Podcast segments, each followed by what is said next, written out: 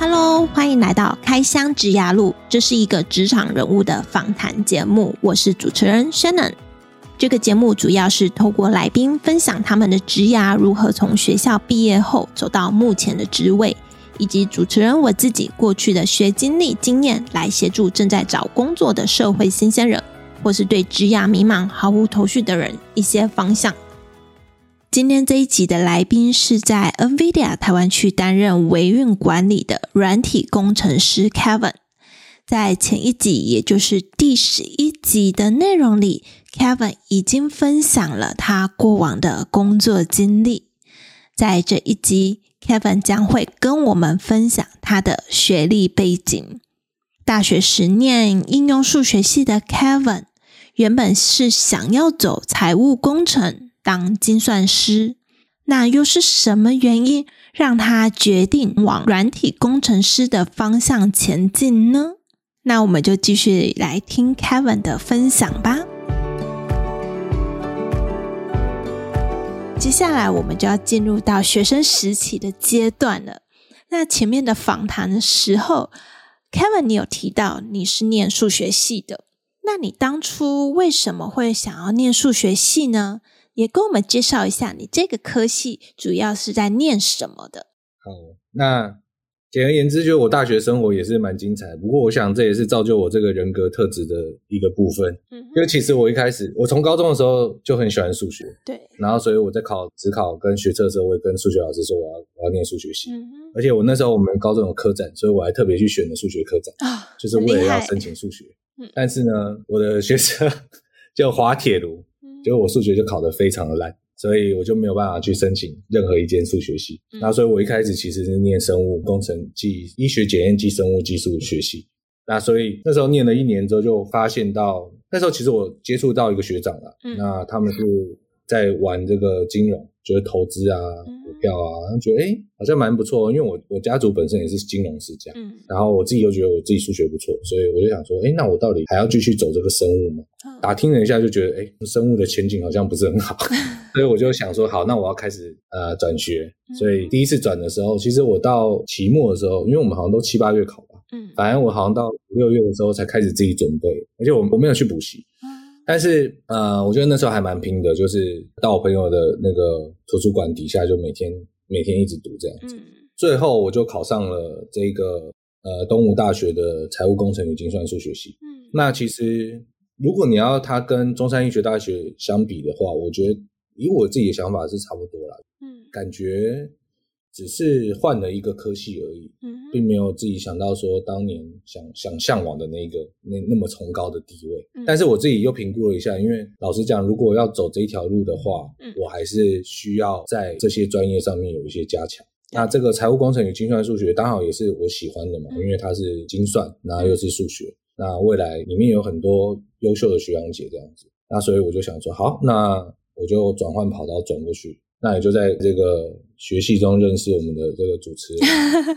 我觉得，呃，就是如果一个人觉得自己还可以往前的话，那我也是鼓励大家继续可以继续往前。嗯，所以在这个学校当中，我也觉得，哎，这个所学的东西好像我好像可以再往前学更多的东西。嗯，是。然后加上有一位又一直鼓吹我，就是说他觉得我应该要去。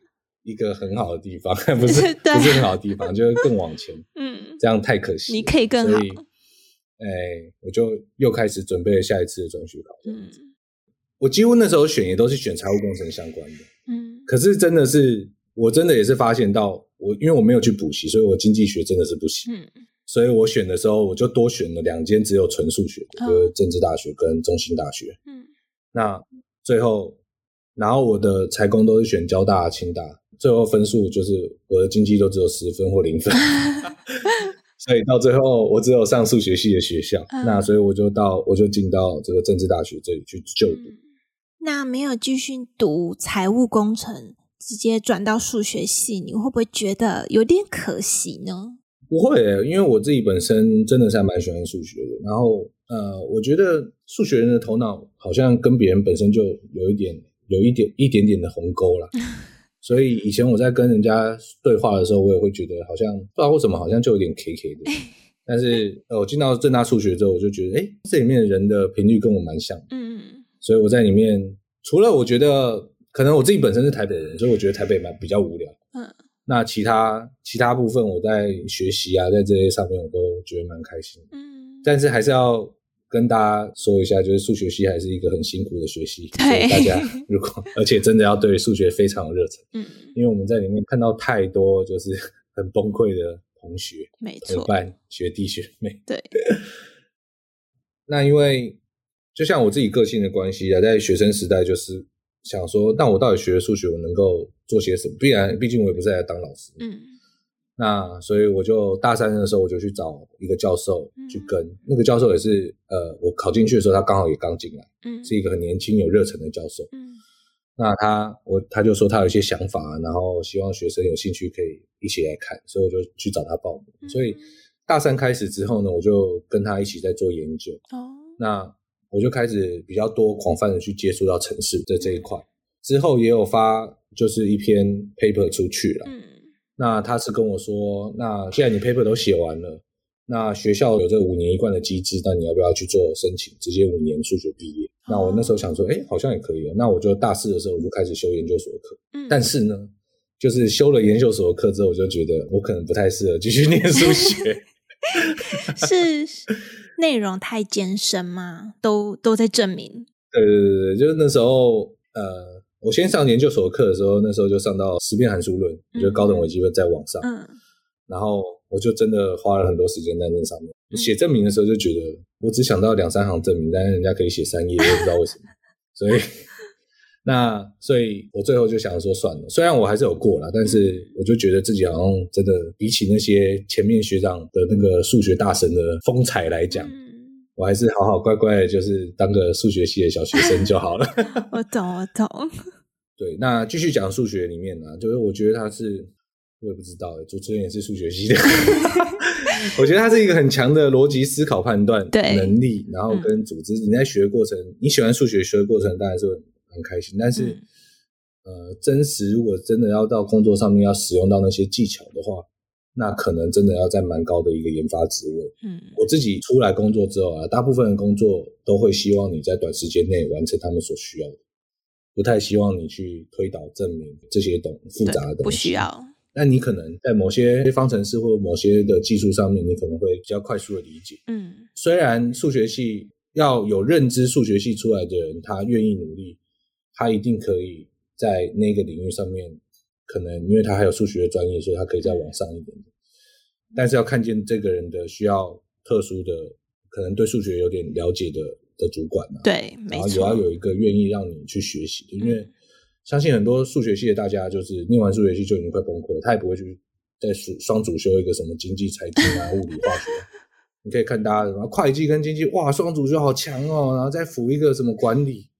但是就没有人会计来双数学啊，很很少。每次都在想说啊，啊，双个两三个，拜托，那怎么都没有人来呢？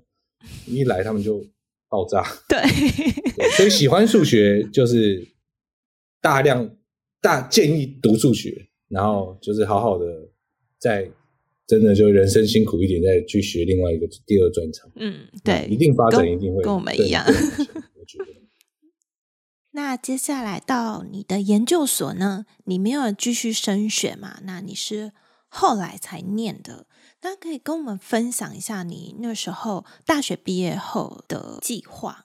呃，我那时候毕业之后，本来其实是想去出国念书，我还是回想，我还是想要去念我的财务工程，不放弃。我觉得我未来就是要爽爽的，就是投资，然后然后睡觉这样子，开心的过生活。但是。哎、欸，我去，我那时候到美国去伊利诺大学那边，嗯，然后我现在在那边念语言学校，因为、嗯、因为大部分会考上正大数学的人考不上台大，就是因为他们英文太烂，对，呃，数学程度可能还可以，嗯，但是就是因为英文，就我也是其中一个英文很烂的之一，所以 我又去补了一下，去出国念了一下英文。嗯、那在美国那时候，在看那个市场的状态来讲的话，我就发现其实。就是那时候的软体工程正在往上，嗯哼，那如果未来是想要走往美国那边走的话，那念软体工程一定是比念财务工程跟精算好很多，嗯，其实我精算师考试我已经过了两级了，嗯，所以我就毅然决然就是想说，那我未来还是走那个软体工程好了，嗯。那因为家庭的一些关系，所以我就回来。那回来刚好我学姐他们公司有在招人，所以就问我要不要过去，嗯、所以就刚好就接到了我工作的那一那一段这样子。哦，那你是工作了多久才决定要再继续念研究所的？五六年哦，工作了五六年之后。嗯，那你又是什么原因让你想要再回去念研究所呢？因为像我自己，我数学系毕业之后，我都是在做呃比较产品经理、专案管理的工作，对，所以我就认为，呃，我想要去呃进一步去读像 MBA、像管理相关的科系。那你是有什么契机呢，让你想再回去念书？其实我那时候是我在第三份工作转到第四份工作的这个中间去念，也就是我第三份工作末。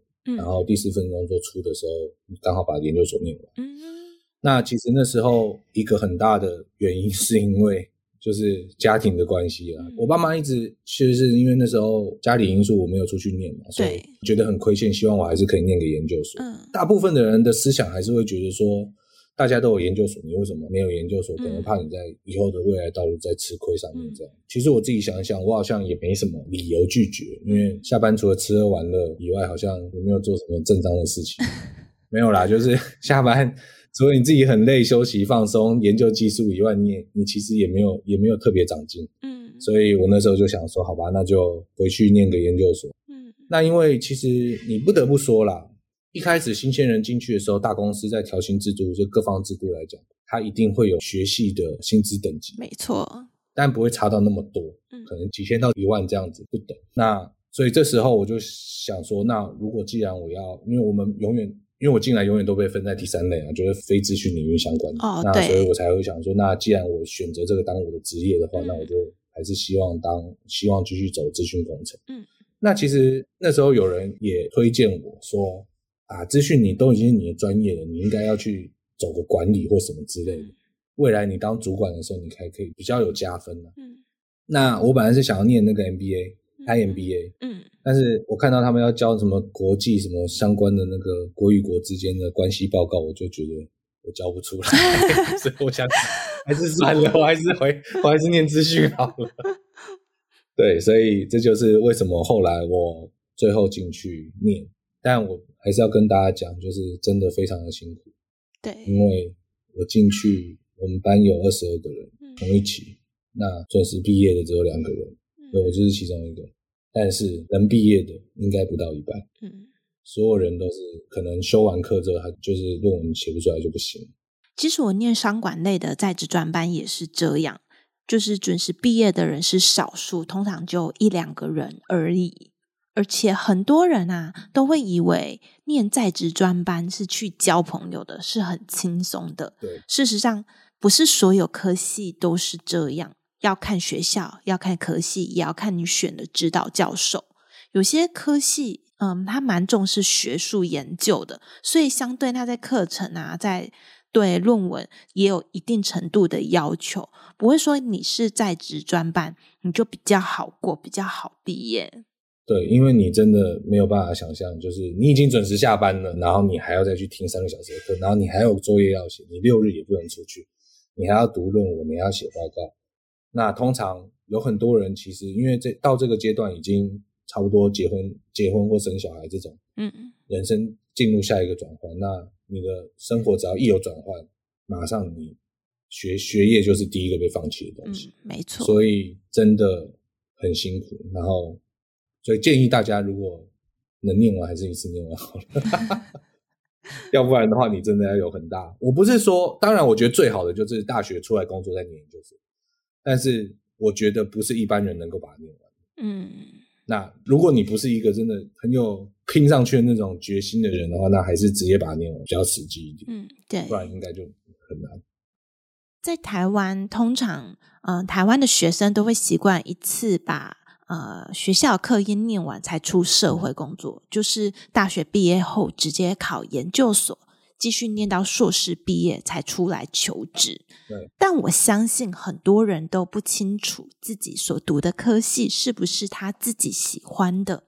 他考研究所只是因为从众，大家都考研究所，那我也去考研究所的心态。对，所以我认为，如果你大学时就对自己所念的科系不是很有兴趣，或是不清楚是不是自己喜欢的，我会建议先出来工作，工作一段时间之后，三年啊、五年甚至十年之后，再来思考你研究所要读什么。对。但如果你在大学时期就发现你很喜欢你读的科系，那你就可以直接把研究所读完再出来工作。中场休息时间，来跟大家分享一个好消息，就是我们节目有专属的网站和 IG 账号喽。网站的网址是 curatingworklife.com，IG 账号是 curating 点 worklife，curating c u r a t i n g worklife w o r k l i f e。网址和 IG 账号已经同步放在节目资讯栏中喽，欢迎大家追踪与分享。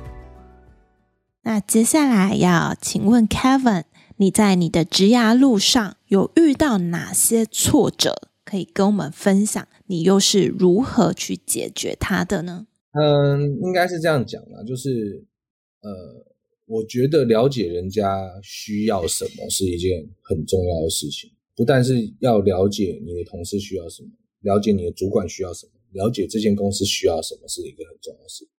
我觉得我的障碍就是在于说，我比较难去理解人家想要什么。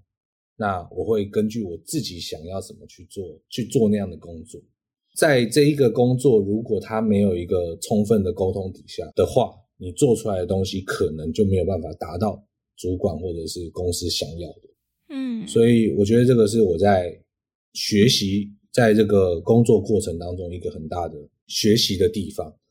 那另外一个就是，通常我们就是还是会觉得自己蛮厉害的，那就会自己在那边找自己的一些 solution 去做一些事情，我们就很少去跟上面的或跟旁边的有一些沟通，然后能够。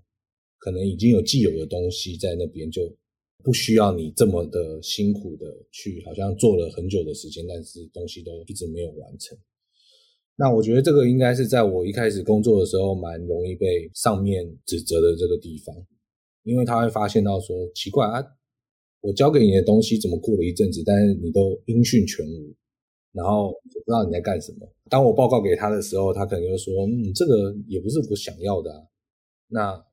我们有已经有其他东西可以帮帮助你这个样子，所以那时候我才意识到说，就是因为它不是一个数学问题，对，它也没有一个标准的答案。嗯，毕竟主管要的是在他心里嘛，公司要的在他心里嘛，那怎么做也没有一个标准答案，是要用像数学一样的严谨的方式一个一个去做，还是说用资讯科学这种就是程式逻辑的方式？其实这两个是不同的去做，这就是一个不一样的地方。嗯。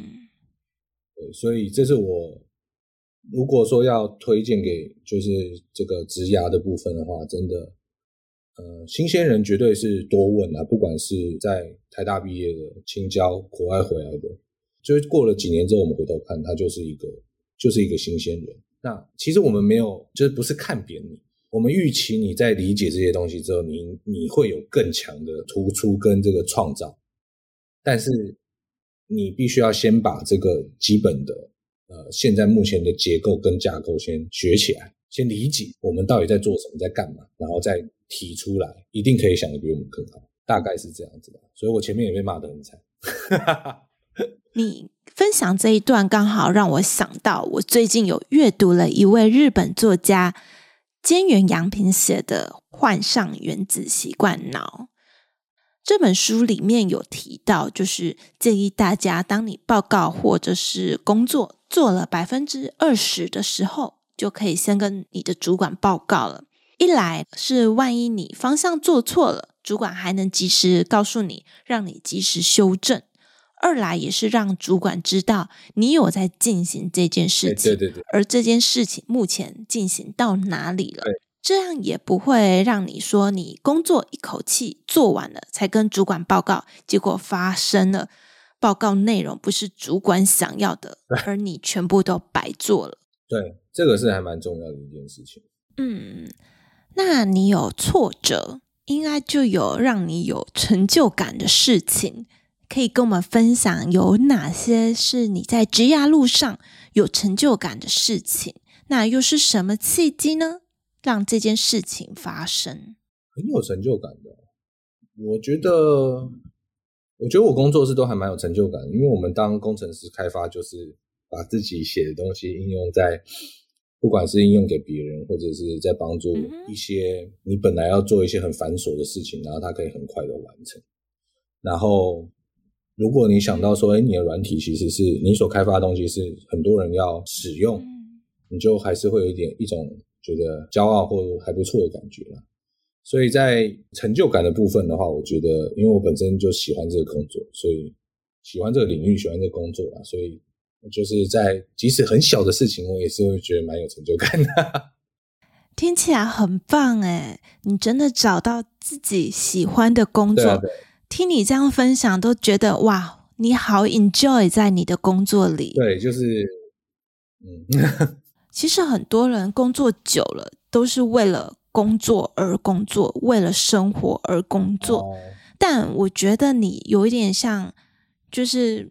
把你的工作融入你的生活里了，就是工作生活是很 balanced 的，就是你 integrated 把这两个把它融合在一起，所以你才有办法这样子很享受你的生活跟你的工作。我觉得，我觉得这个部分就是，当然我们走到这个这一个大概工作快十年，大家会有这种心态，但是应该是说。就是我们在年轻的时候，总有很大的热忱，觉得自己可能可以做一个钢弹出来。但是问题是，你慢慢的就会，就像我刚刚说的，你就会发现公司其实没有要你做一个钢蛋。呃，那就是公司的特性。有些公司它就是很 focus 在某些东西，它叫你做的东西上。在我现在的公司，他们就我的主管也比较 open mind，就是希望你多去看技术，然后去想说我们怎么样在我们现有的东西去往上。嗯，那我觉得喜欢碰技术、喜欢看技术、玩技术、学技术，其实是蛮棒的一件事情。这个是在新的。那以前如果比较专注在某些事情上面的话，就是因为一定有同事是需要你帮忙的嘛，你能够帮他们在工作上面做一些什么样的往前，对他们来讲，他们也会觉得很开心啊。那我也觉得这也是一种成就感。嗯。当然，我们大家走到这个程度都觉得这就是一份工作嘛。我跟他们还是也也有一样的心态啊，只是我在这个心态底下还是保有一点点，就觉得诶自己好像开发出一点东西还蛮不错的感觉，自我感觉良好的个性。不会啦，你就是这样保持有成就感的感觉，你才会有继续呃 enjoy 这个工作的这个动力。那你平常有什么休闲娱乐吗？或者是会再去进修哪些知识？哦，有啊，就是我休闲娱乐的话，前两年大部分的时间都在念研究所。对，念研究所应该就是一个额外知识。嗯、然后在更早的话，因为那时候还蛮年轻的，就是，然后同事之间也都很年轻，所以我们同事都会约出去玩。哦，二十四小时都工作，可能会真的是蛮辛苦。嗯，对啊，还是要有一点休闲娱乐。好，那再来就请教 Kevin。你会想要给我们现在的社会新鲜人有哪些求职上面的建议呢？或是他们可以做哪些准备呢？准备哦，我觉得准备的话，真的是假设说我今天以一个我要面试人进来的主管来的角度来看待这件事情。嗯哼，那我我以前以前我们在面试人的时候，第一个就是因为硕士毕业只有硕士论文嘛，对。那我们第一件事情会先问你的硕士论文到底在做什么？嗯、我们不是要听他的专业的那个状态，但是我们要听的是他在硕士论文中他有没有真的很清楚他自己在做什么？嗯，这是第一件事情。因为有些人做这种可能就东抠西抠，然后就自己也搞不太懂。第二个事情就是你的硕士论文能不能讲到让我们大家听得懂，里面的逻辑性怎么样？就是不是在那边跳来跳去，然后我们可能问一句，然后你又反来反去这个。那所以。从问这件事情来讲的话呢，就可以打知道说，你这个人到底你在念书的时候，你有没有用心在你自己要钻研的东西上面？嗯。第二个就是你的表达能力有没有办法让一些不懂的人听得懂你在做些什么事情？嗯、那第三个就是你是不是够亲切，能够让人在这个对谈的过程中觉得你是一个容易口 work 的人？哦。这几个。那当然，假设说你今天除了这个硕士论文以外，然后你有一些。在你本身就已经预备好你要进到这个产业里面来的话，譬如说你参加一些竞赛，然后参加一些社团或者什么之类的，然后跟我们现在要做的东西，我们看到有沾上边的话，当然这对我们来说它是一个加分的东西。嗯哼。简而言之，就是第一个就是在学期间，虽然你觉得学的东西都没什么，但是对我们来说，这个是考验，其实就是你个人的特质。对。第二个就是。你在学期间有没有办法去发现你到底未来自己想做什么？它有很多的方向，那你就自己多去尝试，写在你的那个履历上面。嗯哼，大概是这样的。嗯，对。但是这个是我们在面新鲜人的时候。嗯，那如果针对有经验的人呢？有经验的人，我们就会专注在他的他写的技术上面，看他到底能不能把完整的一个架构或者说东西都说出来。那你们会介意那种很厉害的人，然后前面换过很多工作，跳来跳去的那种人吗？也是考量之一啊。对，面试资深的人的话，呃，像换工作这个东西，其实他也会是我们的考量，因为我们也不希望他一来之后，然后就短期内就走，就是大家都希望找一个比较长期的。尤其是那种很优秀的，然后又一直换的，对，那我们大概也不会觉得他会留在这里多久，所以不一定我们会录取。大致上，我觉得有待超过一年、一年多，应该都还 OK。嗯。第二个就是因为像我们科技产业，呃，每个人的专长都不一样，所以根据他会的什么样子的专长，我们就会找相对应的工程师来问他。对，那他他，譬如说他是网络专长，那我们就会找我们里面网络专长的人来问，那看他是不是写的真的够真实。所以说，没有工作经验的人，你们就是会比较针对他的论文去对他做这个人做认识，还有他的逻辑思考，然后去看他适不适合这个工作。那针对有经验的人，你们就是比较针对他的专业技术，看他有没有办法把他的能力把它呈现出来。对对对对对，当然套一句我主管说的啦。他觉得面试人就跟开彩蛋一样。我觉得很多工作都这样欸，就是你面试的时候是一回事，那你实际进去工作之后又是另外一回事。对，而且有时候在面试人的时候，你都会对这个人，就是求职者，对他有所期待，但是实际啊进来的时候呢，就会可能还是会有落差。不管是劳方还是资方，好像都是对彼此的期望都是会有一点落差的。我只能给新鲜人说，绝对是有落差。你在面试的时候，人家问你的问题，好像哇，好像打造一个钢弹一样，然后打造一个很世界上最强的一个，建造出世界上独一无二最强的东西，然后你进来发现，你好像都在扫地而已，锁螺丝，在那边锁螺丝。对，所以绝对，然后问你的问题，哇。超级深那种深高山深海什么，全部都问，然后就进来就叫你索罗斯，大部分都是这样。但是索罗斯也不一定不好，他不可能叫你一辈子索罗斯啊。索罗斯也是有技巧的啊，你也要锁得好啊。对，所以说就是真的就是自己进去看。嗯，那在节目的尾声，想请 Kevin 来跟我们分享你的至理名言，可以是一段话、一句话都可以。至理名言哦，对，我觉得忘记背后努力面前的吧。忘记背后努力面前的，可以跟我们解释一下吗？意思就是说，可能如果你是一个新鲜人，然后你进到一间公司，你可能就要忘记你自己在学校里面到底你的位格怎么样，你的状况怎么样。你可能在学校是学霸，然后你可能在那里你在受训练的时候，你有一套你自己的方式。可是，当你进到一个公司之后，公司它有它自己的制度。你既然认定了这间公司，你就要你在这间公司里面想要拿到的是什么？你当时为什么要进？你要自己去做调整。嗯哼，你不能够还是像在学校那个样子。嗯，在换公司也是一样。我待了四间公司，四间公司的文化都不一样，人都不一样，主管的感觉也都不一样。那你怎么样去调整？然后看见你在这间公司当时来的时候，你要学到什么？你要得到什么？也许是经验，也许是技术，也许是人脉，也许有一个人是你可以学的。但这些东西都要你自己每一次转换的时候，你都要忘记你自己后面本来有的东西是什么，找到一个你在新的职场上面学习的目标。那除了目标以外，其他都不是真的。好，那谢谢 Kevin 今天花了那么长的时间跟我们听众分享你的精彩的职涯路，还有你的职涯上面的一些 mindset。我相信，呃，听众听完应该受益良多。欢迎有机会在职场上遇到，如果你有遇到的话，可以跟我说。好，那就谢谢 Kevin 喽。好，谢谢大家，拜拜。在这边快速整理下本集的重点。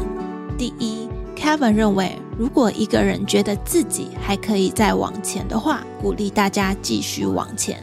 这意思是希望大家不要设限自己，也不要放弃追求更好的自己。也许你还没有发觉自己的优势，你只要超越昨天的自己就可以了。那累积下来，你会发现你的进步会超乎你的预期。第二，Kevin 在工作多年后得到的启发是：充分的沟通是很重要的事情。要了解其他人，包含你的主管、你的同事需要的是什么，而不是只根据自己所需要的去做事。第三。Kevin 建议社会新鲜人初入职场时要多问，处理主管交付的事情时，不要等到事情全部都做完了才回报，否则有可能会发生报告内容不是主管想要的，而你全部都要重做了。第四，Kevin 觉得工作上很小的事情也会有成就感，帮助同事在工作上的前进也是他的成就感来源之一。这无私的分享创造了双赢，是 Kevin 享受工作的原因之一。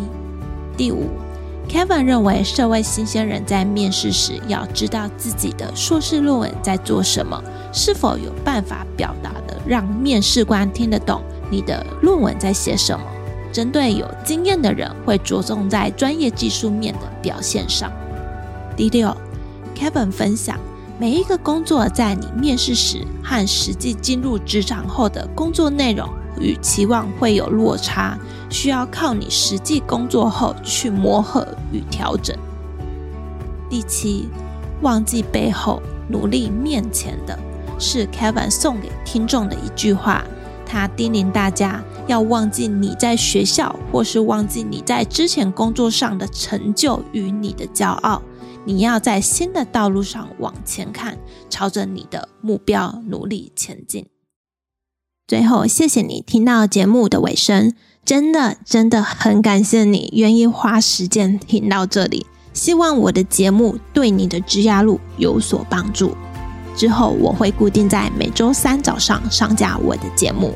如果你喜欢我的节目，麻烦你帮我到 Apple Podcast 给予五星评价，并留言告诉我你喜欢哪一集的内容，这是对我持续创作与分享很重要的鼓励。有任何建议，也欢迎来信给予指教。如果你有想听哪个行业的人物访谈，也欢迎来信告诉我。我的电子信箱放在本集的节目资讯栏里。那我们下周再见喽，拜拜。